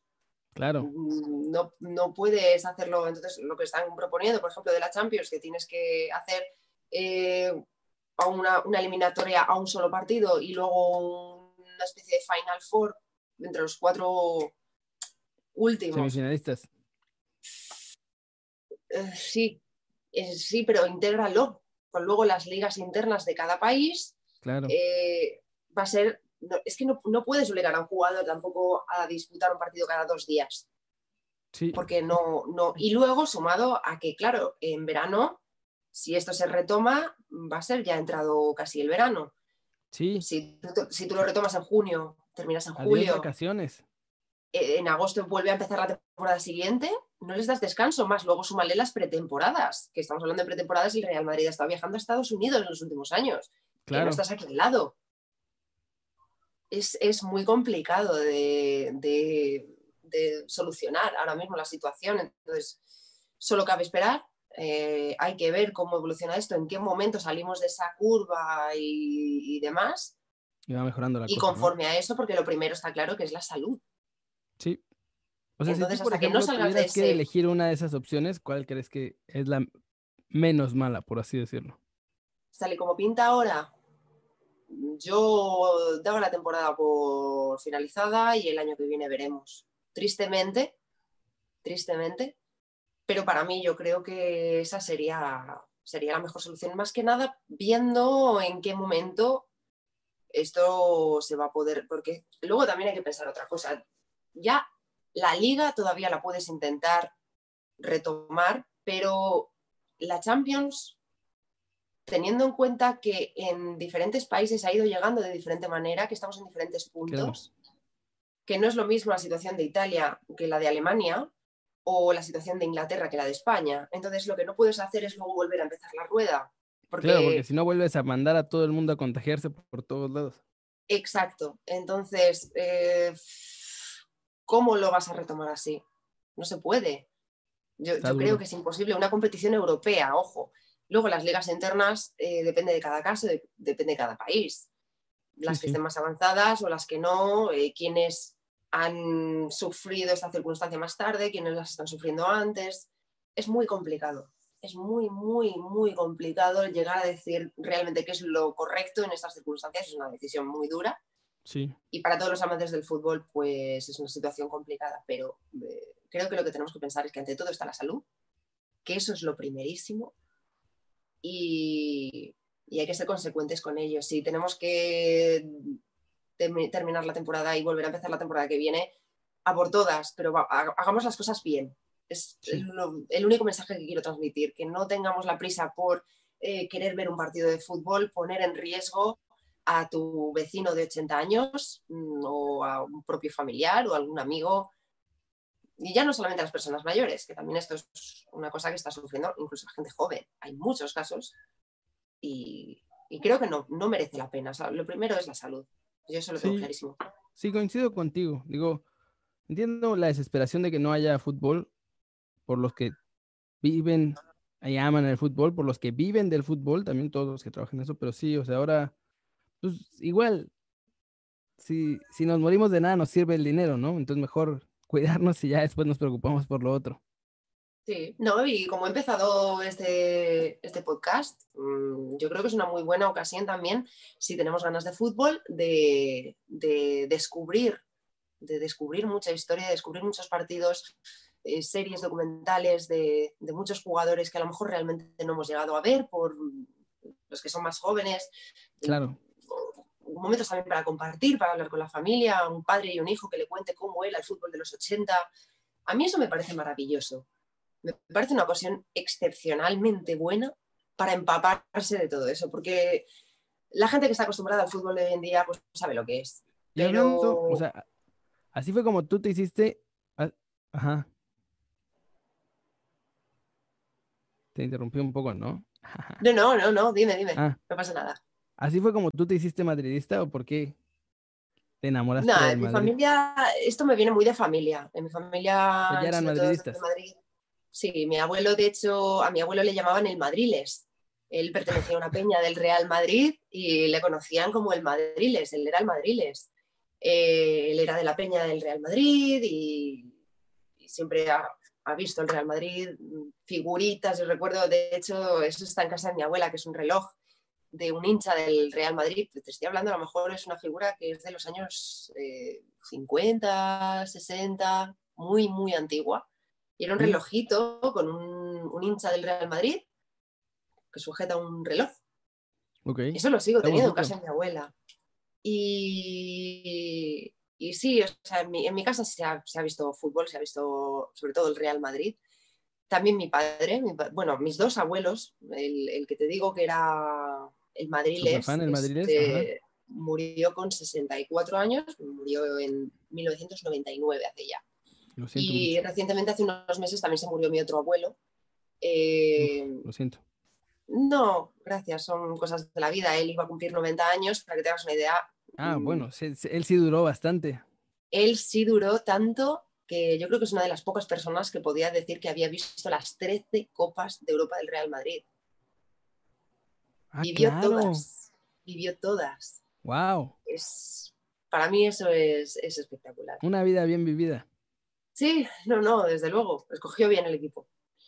Y, y bueno, sí, aparte de mis abuelos, pues mi padre, mis tíos. eh, Claro. ¿Pero tú eres de Madrid? Yo soy de Madrid. Ah, ok, eso ya tiene un poco más de sentido. No, no me acordaba de dónde eras. Bueno, no, pero hay, hay mucha gente que es madridista y esto lo veo a diario porque en mi caso, por ejemplo, cuando tengo que hacer la cobertura del Tour del Bernabéu o, o voy allí para una previa de partido, ves gente de todas partes del mundo y son Sí. madridistas. Yo he conocido, no sé si lo verá en algún momento, a un chico que se llama Mateus, es polaco. Ok. Ese chico polaco vive el Real Madrid de una manera... O sea, es que no, no te lo puedo explicar. Más Yo a este que, chico le conocí. más que algún eh, madrileño. Más que más de un madrileño. Más que muchísimos madrileños, sí, señor. Sí, señor, te lo digo en serio. Este chico vino desde Polonia. No sé si ha estado en el Tour del Bernabéu cuatro o cinco veces. Pero en el tour, en lo que es el recorrido del museo. Pero es que luego, Sí, además, claro. él, las veces que hemos llegado a una final de la Champions, las últimas cuatro las ha vivido en el Ujú. Bernabéu. Las, las vino a ver al Bernabéu. la fiesta que hacen, ¿no? Sí, porque colocan las pantallas y, Yo fui a una y de lo puedes esas. ver allí. Y él, las, las cuatro finales, la décima, la undécima, la duodécima y la decimotercera, él se vino desde Polonia para verlo en el Bernabéu, porque era su tradición. Y él, eh, recorriendo el tour del Bernabéu, recuerdo una de las veces que ya dije, te tengo que hacer un reportaje, entonces le hice un reportaje. Este chico, Luego, o sea, luego la- explotar para- a la gente, Lucía. No, no, para que te hagas una idea, este chico, si la media para recorrer el Tour del Bernabéu es una hora, una hora y media, este chico tardó más de tres horas en terminar el recorrido, porque iba parándose en cada cosita, o sea, lo, lo ¿En aprecia. serio? Se veía un vídeo, vio, vio un vídeo de Di Stéfano, se echó a llorar. O sea, un chico que, que, que no ha visto Claro que jugar a Di o sea, sus raíces no están con el Real Madrid. ni las tal, ¿no? raíces, ni, ni, ni lo ha visto, no lo ha vivido, ¿no? Qué loco. pero lloraba, pero, pero lloraba de emoción, o sea, a mí eso, a mí eso, o sea, creo que lo pueden decir muy pocos clubes, muy pocos equipos en el mundo, eso lo tiene el Real Madrid. Y no por ser de Madrid Sí. tienes que ser del Real Madrid, pero No, no, no. Lo- pero sí, lo sienten con una, con una pasión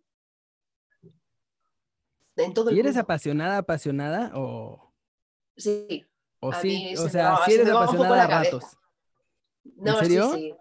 Sí, sí. De hecho, en mi Instagram yo creo que está. Si no, ¿En si no lo Instagram? quité. En Instagram hay un post. Os animo a todos a que lo veáis. Que creo, creo que sigue ahí. Diles cuál es tu Em, Instagram, porque no.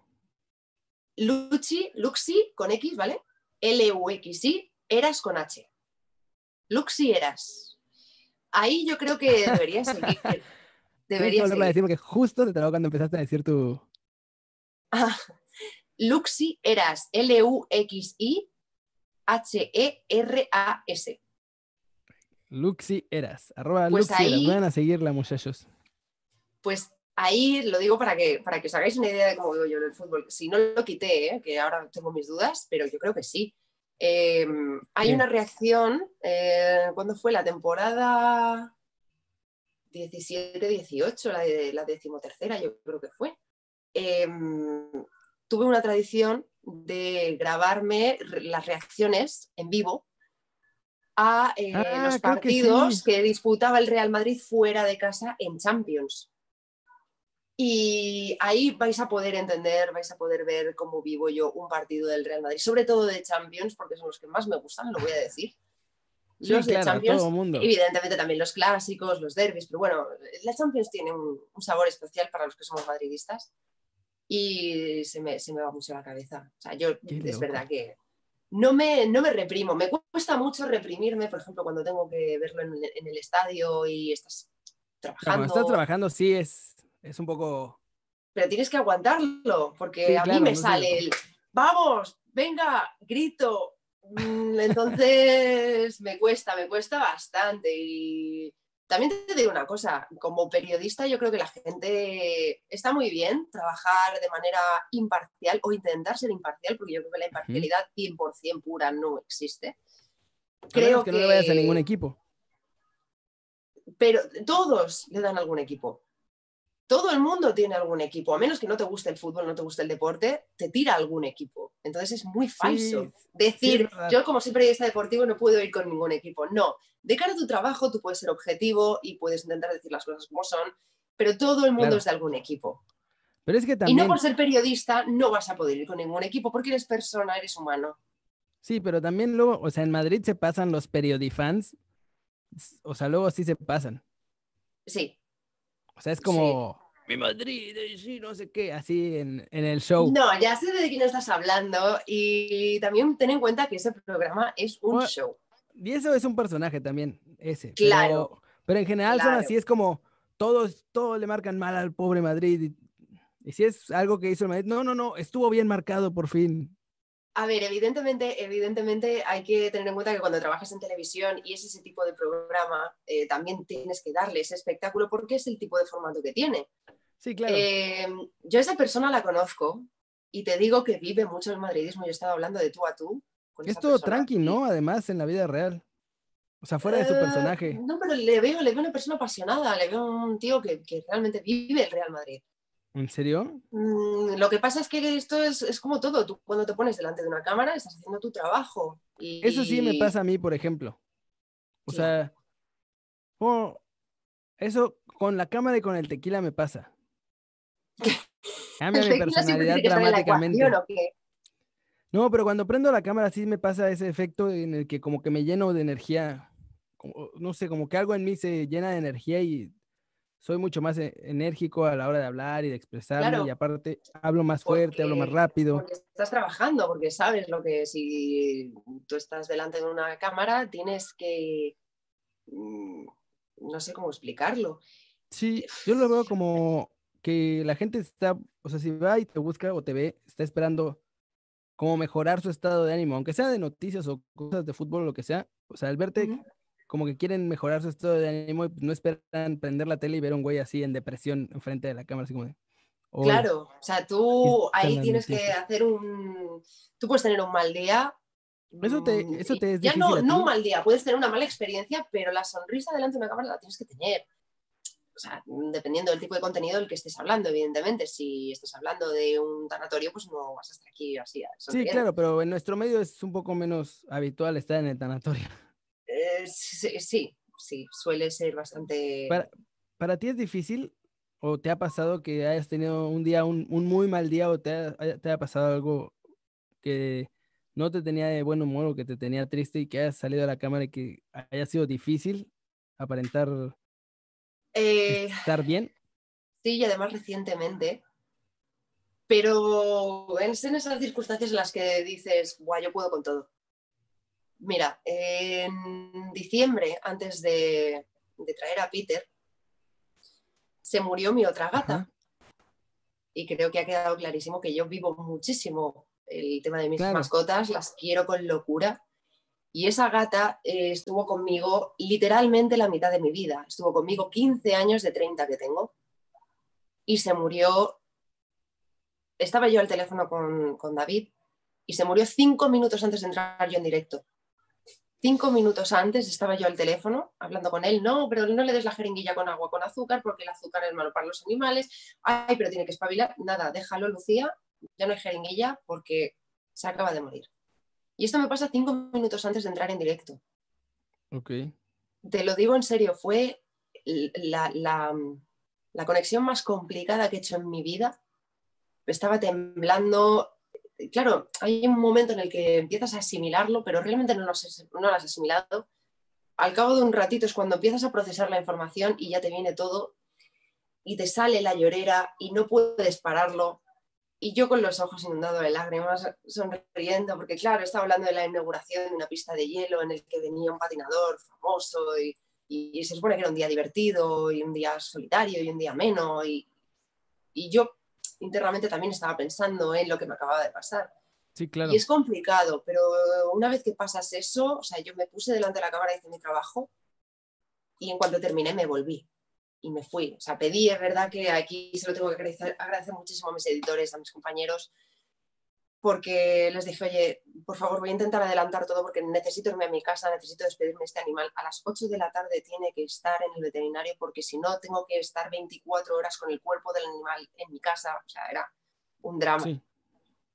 Y, y es verdad que eso se lo tengo que agradecer eternamente porque me dijeron, sí, sí, por supuesto, eh, hazte mm, todo lo antes posible y vete. Y lo saqué, hice esa primera conexión, luego también hice la otra conexión con el patinador y me fui, y me fui a casa. Y ahí es donde te das cuenta que dices, joder, es que, es que puedo con todo. Y tienes que hacerlo. Tienes Sí, que hacerlo sí. porque estás delante de una cámara y el espectador que está viéndote en- en su casa no sabe lo que te ha pasado. No sabes si has tenido un día bueno, si has tenido un día malo, si has tenido una discusión, si has entrado y eh, justo no te han dado una orden. Todo eso el, espectador no lo sabe. ¿Cómo? Y tampoco es que les importe mucho. Yo creo que sí les importa. Sí, ¿Crees? yo creo que sí. Yo creo que sí. Yo creo que si yo en ese momento, tú imagínate eh, que no, O te- que no te es- hubiera ganado el llanto.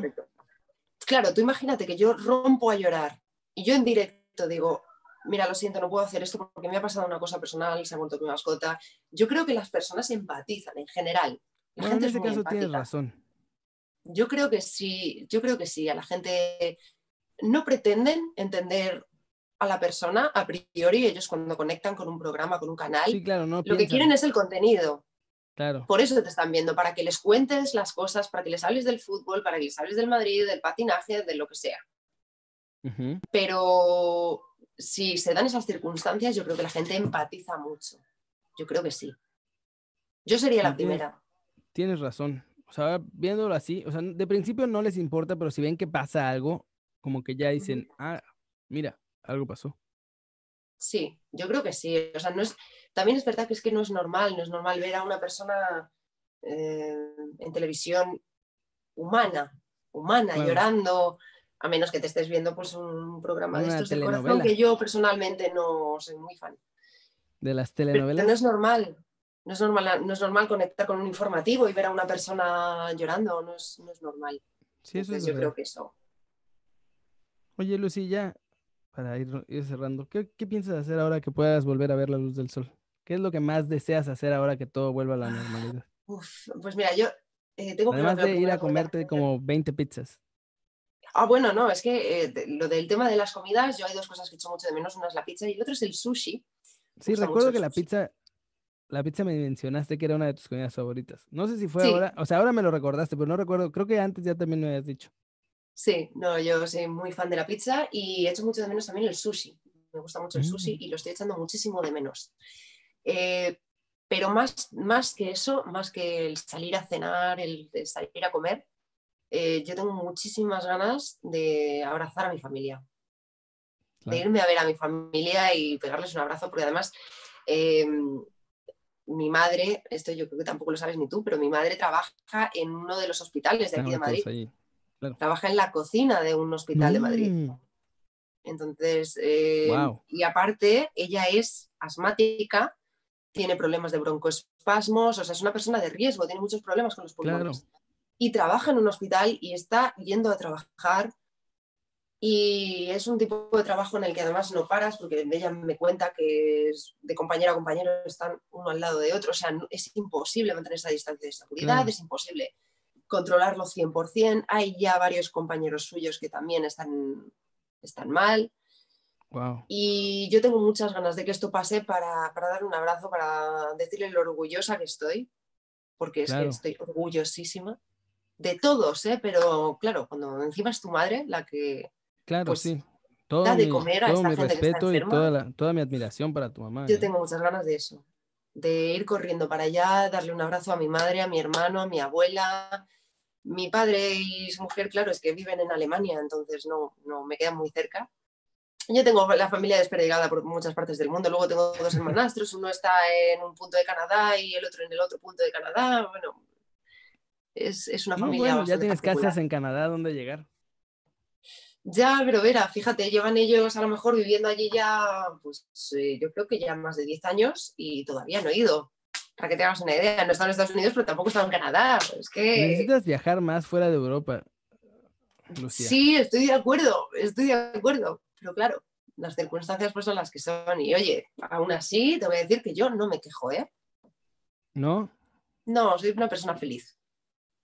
Eso es importante. Se te ve una Sí. persona feliz. Sí, bueno, tengo Nos veíamos más felices la noche de la preboda por obvias razones. Esa fue muy, muy épica. Fue épico. Es que Esa noche fue Yo no sé muy cómo molona. tanto. No, no, pero, pero La tú jarra todos, esa todos. horrible de vino, estábamos- a ver, es una celebración. El zurracapote. Eso, el de mi vida.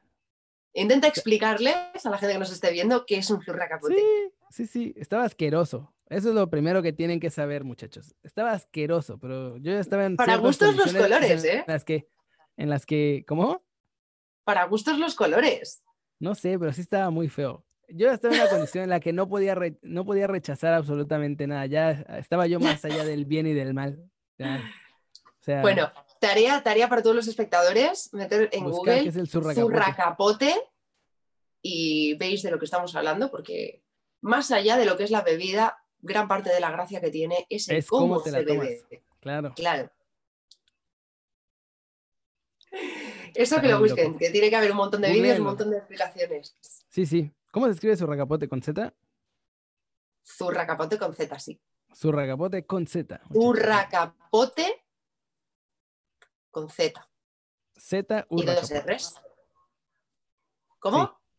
Z y luego urracapote, ¿no? Normal. Eso Dos es. R's. Eso es. Qué maravilloso, todo el Lucía. mundo. Maravilloso todo. Toda mi admiración y todo mi respeto y todo mi... O sea, realmente me impresiona lo que hace tu madre. Me impresiona lo que eres tú. Ya, ya vi Me impresiona a mí también. Y es mi madre. Creo Me impresiona a mí también. Sacaste esa pasión para hacer. Pues ahora sí que todo, por lo menos hasta donde yo te conozco, siempre te he visto darlo todo al 100. A veces un poco Sí, pasada de intensa, pero igual bien. Pero Bueno, pero mejor, mejor siempre de más que de menos, ¿no? Bueno, Eso dicen sí. que menos es más. No sé, depende de la sí, circunstancia. aunque a veces nunca es bueno quedarte con nada en la en la recámara. El no sé cómo decirlo. Sí. O sea, mejor darlo todo y pues ya. Lo que Sí. pasará será lo mejor que podía haber pasado una vez que lo hiciste. Sí, no, lo de quedarse con la duda son cosas que a mí no me gustan. O sea, yo siempre que puedo, Odio quedarme con la duda. Yo no puedo. Además, no conoces ese tipo de persona que te dice, te cuento una cosa, pero te lo cuento luego, o te lo cuento yo mañana, y dices, Sí.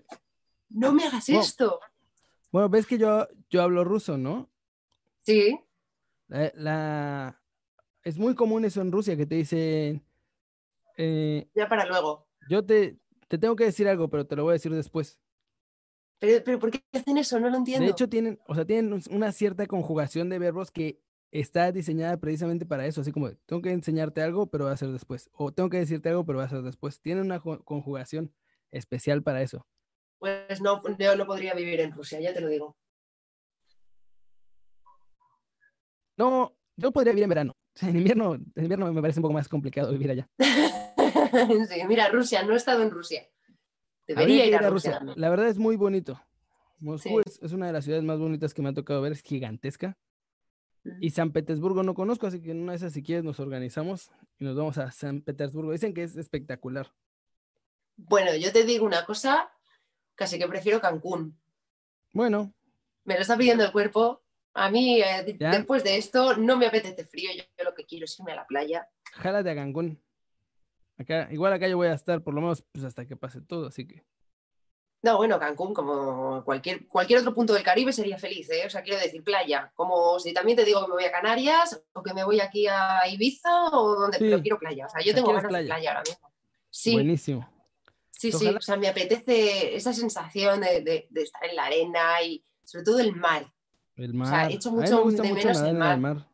De hecho, prefiero me nadar en gusta- el mar me que en, en la playa. piscinas. Sí, no, yo soy más de, de mar que de piscina. Lo que pasa es que tengo un- una cosita particular que es que no me gusta la arena. O sea, me gusta la sensación en la toalla y de tal, pero lo de mancharme y llenarme de arena es algo que no aguanto. Entonces es, es un poco ahí la Lucía, dualidad. hace 30 segundos me dijiste, esas sensaciones en la arena. ¿Qué? No, no, no, no, no, no, me explico. El estar tumbada en la arena, pero no en la arena, en tu toalla encima de la arena. Ah, Y en el agua sí, en el agua sí, Porque chavita claro, bien. ahí ahí no, no, no, digamos, no estás pringosa de arena, no es- y si no, a las termas de. Arnedillo. ¿eh? Y si no, a las termas de Arnedillo. Ching su madre. De yo mm, caliente no me estaba bañé, esa pero agua. bueno. Estaba caliente, ¿no? Sí, muy caliente. No, no era muy agradable. Prefiero el mar, ¿No? que es como fresquito. Yo es que soy de agua caliente también. Ah, sí. Sí, Es que claro, ten en cuenta también que yo las veces que he ido a la playa, yo siempre me he criado en el Mediterráneo, que es una, es una balsa. Pero, pero el agua no está caliente, caliente. O sea, está más fresca Hombre. que caliente. Es, está muchísimo más caliente que tibia, la parte pues. del Atlántico. Sí, eso sin duda. Pero es agua tibia. No es un agua a 40 grados. No, claro, evidentemente. Pero a mí sí me gusta, ¿eh? Yo cuando he ido a alguna piscina climatizada o está el agua calentita, sí que me gusta, sí que me gusta. Lo que pasa es que, claro, luego por otra parte hay otro pensamiento que tengo muchas veces que es, vale, si el agua está caliente de por sí, eh, ¿cómo distingo cuando la estás compartiendo con gente? ¿eh? Güey, y dices, ¿cómo no, distingues una cosa de otra? Dios, Entonces no, te da un poco ya, de basta, reparo por eso. Basta. La, la, la, la, la, la, la. Qué Basta. transparente que di. Solamente a ti se te ocurre pensar en eso. No, mentira. Y, y que lo pongan en los comentarios. ¿Cuántos de vosotros habéis pensado ese tipo de cosas cuando os estáis bañando? Si han hecho o no han hecho. Porque no puedo es, ser la única ni de bañando broma. es nadando. Eh, para, en España dicen bañando meterse a la alberca o meterse a la piscina. Ah, pues sí, sí, que no sabía tampoco ese matiz. Sí, nosotros decimos nadar, meterte a nadar. Porque además no te estás bañando, te estás nadando. Si te estuvieras bañando, te No. estarías bañando y tallando como si fuera una ducha. Pero, pero no tienes por qué estar nadando. Tú puedes meterte en el agua y estar hablando con una persona y estás simplemente mojado, pero no estás nadando. No es verdad. Pero tampoco te estás bañando, nada, te estás mojando. Eh, Claro, es que nosotros entendemos bañarse como mm, mojarse entero. Sí, como meterse en Ah. agua. Bañarse para nosotros es meterse en agua. Para O, nosotros bañarse es ducharse. No, claro, ducharse es cuando te cae el agua y bañarse es cuando tú te metes en el agua. Ok. Hoy en clases de la lengua española con Lucía. A mí me encantan ese tipo de matices. montón, ¿eh? y de- Yo lo del tema de, de las expresiones, hay muchas veces que a lo mejor estoy, yo qué sé, estamos comiendo, estamos hablando, me aburro y me pongo a pensar y a lo mejor me quedo así, empanada, mirando una pared y empiezo a pensar, ¿de dónde vendrá la expresión no sé qué? ¿En serio? Órale. Sí, son cosas que ocurren. Muy bien. Ya nos dieron tus 12 de la noche, Lucía. No, Pues sí, no me interesa en absoluto despedirme porque la estoy pasando muy, muy bien contigo. La verdad es que estoy Sí. disfrutando mucho no, pero ya se está haciendo un poco largo, yo creo también. Es un poco largo, sí, yo creo que ya también la banda debe estar así como de, bueno, ¿y este güey a qué hora va a acabar? bueno, pero aquí, oye, cuando la cosa es interesante, ¿no? Pues yo creo que se hace Sí, más. Yo, sí, creo sí. Que, yo creo que lo hemos hecho ameno, yo creo que ha estado bastante Sí. bien, ha molado. A mí me ha gustado, ¿eh? Hemos platicado un poco de todo, ha sido divertido. Me gustó Sí. conocer un poco más de ti, de tu mamá. De mis, de mis locuras hermosa, viendo partidos. Muchísimas gracias. Sí, No, hablamos gracias también de ti. fútbol. Y pues nada, échate un cablecito de dónde te pueden encontrar en tus redes sociales. Pues lo voy a repetir eh, en Instagram y en Twitter, eh, tanto en uno como en otro es el mismo usuario, arroba L-U-X-I-H-E-R-A-S, es decir, Luxieras, Luxi a modo de Luchi, de Lucía. Eh, me lo he pasado estupendamente, así que cualquier otra cosita, pues nada, me podéis escribir por ahí. Yo de vez en cuando lo leo, no mucho, porque es verdad que luego cuando vas consiguiendo un poco más de seguidores te cuesta un poco el, poder estar al tanto de todo lo que te van poniendo, pero bueno, mm, ahí tenéis la opción de también ponerme alguna cosita o cualquier otra duda que se haya quedado en el tintero. Intento, intento más o menos leer todo y, y nada, que me lo he pasado muy bien. Yo Que también. muchos besitos, Keri. Y Muchas besitos para todos los que nos estáis viendo, que no sé cuántos habrán sido ni qué dudas habrán tenido. Y tenemos pendiente la fiesta ahí en Madrid ahora que ya pueda regresar. Está pendiente, está pendiente. Se Pero va- bueno, vosotros, vosotros ¿eh? allí, vosotros allí eh, no- Además- no, habéis llegado a este punto todavía, ¿no? No, ya casi, pero no. O sea, pero no nos falta mucho, ¿eh? Estamos a nada de que ya nos toque. Yo, de verdad, viendo la situación, habéis visto cómo está la calle aquí. Yo de verdad os recomiendo, os lo recomiendo encarecidamente porque eh, cuando a nosotros nos llegó lo de Italia, eh, también dijimos, guau, eh, tened mucho cuidado. Yo os recomiendo de verdad que hagáis caso y que toméis conciencia de que esto no es una gripe. No es una gripe. Yo tengo muchos amigos, tengo muchos compañeros que están jodidos. O sea, no puedes respirar, no, o sea, te falta el aire, te falta el aire, ya es más allá de que toses y tienes fiebre. Es que lo Sí, pasas claro. muy mal, muy mal hasta el punto de que igual te tienen que entubar. Entonces yo de verdad os recomiendo que tengáis muchísimo cuidado, que no os dé ningún tipo de pudor, que no os dé vergüenza poneros una mascarilla, poneros guantes, mantened la distancia, intentar evitarlo y mm, aunque para vosotros todavía no sería obligatorio, pero quedaos en casa, porque vais a, vais a evitarlo mucho y es muy jodido. Entonces aprovecho desde aquí para haceros un poquito de ejemplo de, de- la experiencia que estamos viviendo aquí y os la pongo un poquito más cerca porque de verdad que no es una tontería. Por mucho que luego haya gente que haya dicho una cosa u otra, no es una tontería. Y yo de verdad os recomiendo que precaución, que os cuidéis mucho todos porque esperemos que no, pero más de uno puede tener un susto. Sí, Y aunque estéis al otro lado del charco, todo está llegando a todos lados, así que cuidaos. yo me, yo me estoy cuidando, no te preocupes también. No, pero lo digo en serio, que, que- que no os dé vergüenza poneros una máscara y unos guantes. Y todo No lo podéis da- hacer desde casa, hacedlo No desde me da casa. vergüenza para hacerlo en TikTok. ¿Tú crees que me va a dar vergüenza salir a la calle con eso?